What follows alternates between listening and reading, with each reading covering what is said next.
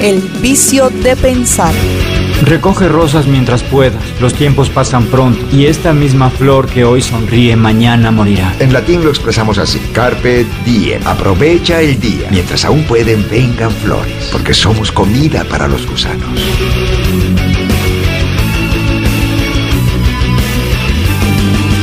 Porque no se trata de las respuestas, sino de incomodar con las preguntas. Hoy, cuando la estupidez se disfraza de virtud, entreguémonos al vicio de pensar. Con Julián González. A partir de hoy les comparto este espacio dedicado a llevar el pensamiento a través de la literatura, la filosofía, el arte y otros devaneos con el ánimo de aportar un poco al buen ocio. La idea es leer, hacer algunos comentarios y, por qué no, generar preguntas que nos lleven a dialogar mientras nos pasa el tiempo. Entonces vamos a nuestro primer texto. Se titula El vicio de pensar. ¿Quién puede saber cuándo apareció la primera persona que se hizo la primera pregunta en principio esta puede parecer una pregunta tonta, aunque hoy se nos repite que no hay preguntas tontas, que es necio aquel que no se cuestiona. Quizás si halláramos una respuesta cierta a esta interrogante, veríamos que dicha respuesta no agrega nada sustancial a lo que somos ahora.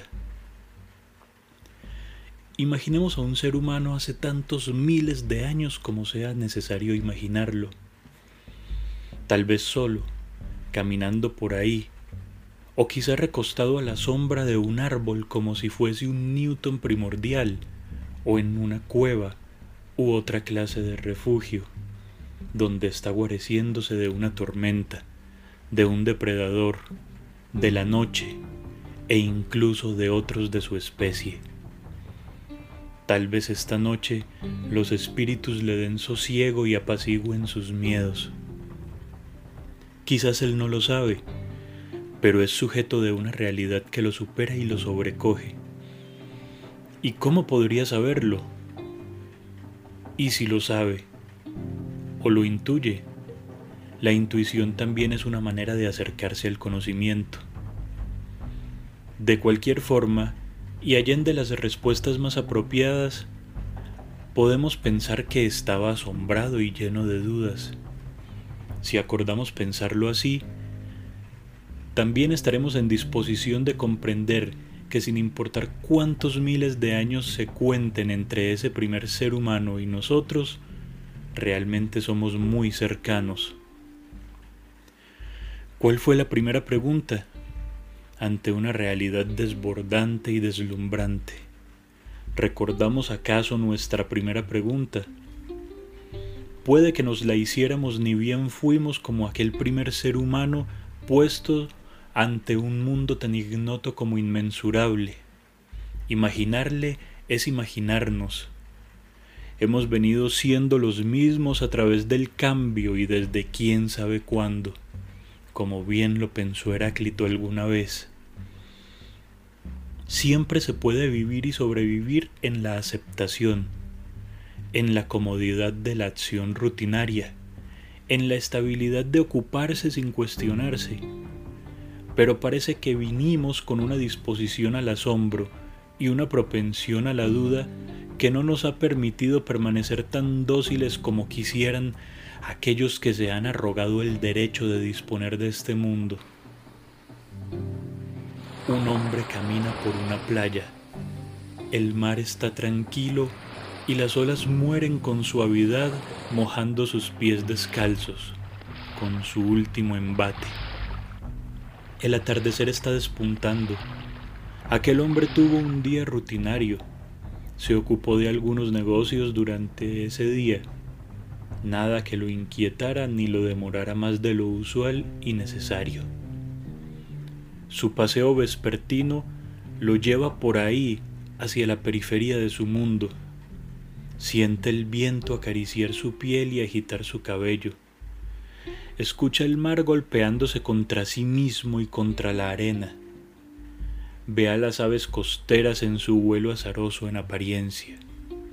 Más allá de ellas, de las nubes se halla el cielo nocturno, enmarcado por una luz pálida que no parece ser suya. Lámparas celestes surgen y se mueven sobre su cabeza. Siempre se le dijo que los dioses lo han ordenado todo y que este mundo funciona según su divino capricho. Pero para tales de Mileto, esta explicación tranquilizadora no es suficiente. En ella hay algo que no termina por llenarlo y no puede conformarse con una tradición de la que él hace parte. Tiene una intuición y aunque no posee las respuestas, siente que necesita hacerse las preguntas que ya lo rondan durante cada tarde de ocio que puede regalarse a cada paso entre la brisa, las aves y las olas. Tal vez su actitud ociosa desconcertaba a los suyos. Quizás los alteraba al no comprender por qué se arriesgaba a caer en algún pozo por mantener su vista oteando lo inescrutable. Hoy, tradicionalmente le conocemos como el iniciador de la filosofía de Occidente. No podemos afirmarlo con plena certeza, pero esta historia nos muestra que cuando menos, hace 25 siglos, las personas se están preguntando por el principio de las cosas.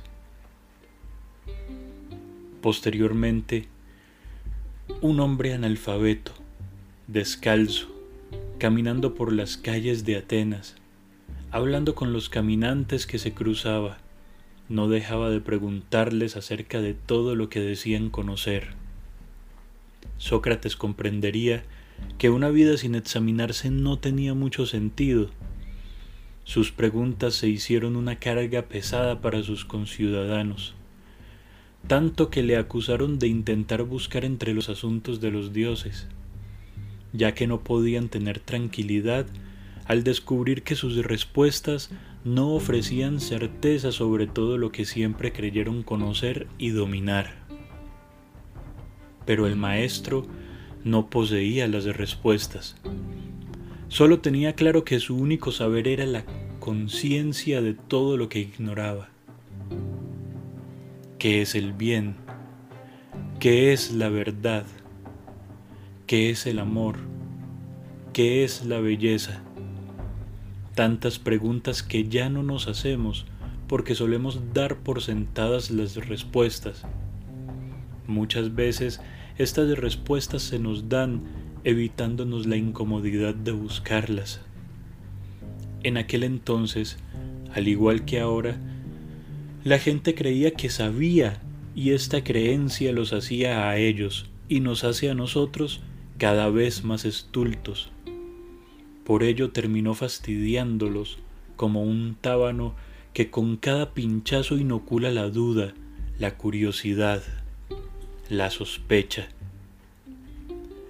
Ahora conviene volver a cuestionarnos y a hacerlo sobre las cosas que damos por sentadas y que solemos tener por verdaderas, buenas y bellas. No esperemos más que fastidiar con nuestra conducta ociosa a aquellos prudentes idiotas que se dicen sabedores de todo lo que ignoramos.